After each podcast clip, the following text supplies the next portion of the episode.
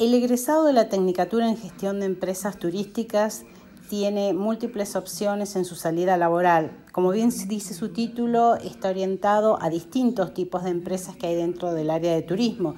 Quizás la más conocida sea la agencia de viajes, que es la que organiza los paquetes turísticos y en este caso el egresado puede tanto tener su propia empresa como trabajar para otras empresas. Pero además de ellos hay otras opciones como pueden ser la gestión de líneas aéreas, empresas que brindan servicios turísticos como es el alquiler de autos, el seguro de viajeros y además opciones diferentes como pueden ser la gestión de aeropuertos, la central de reservas virtuales, las bodegas que se preparan para el turismo.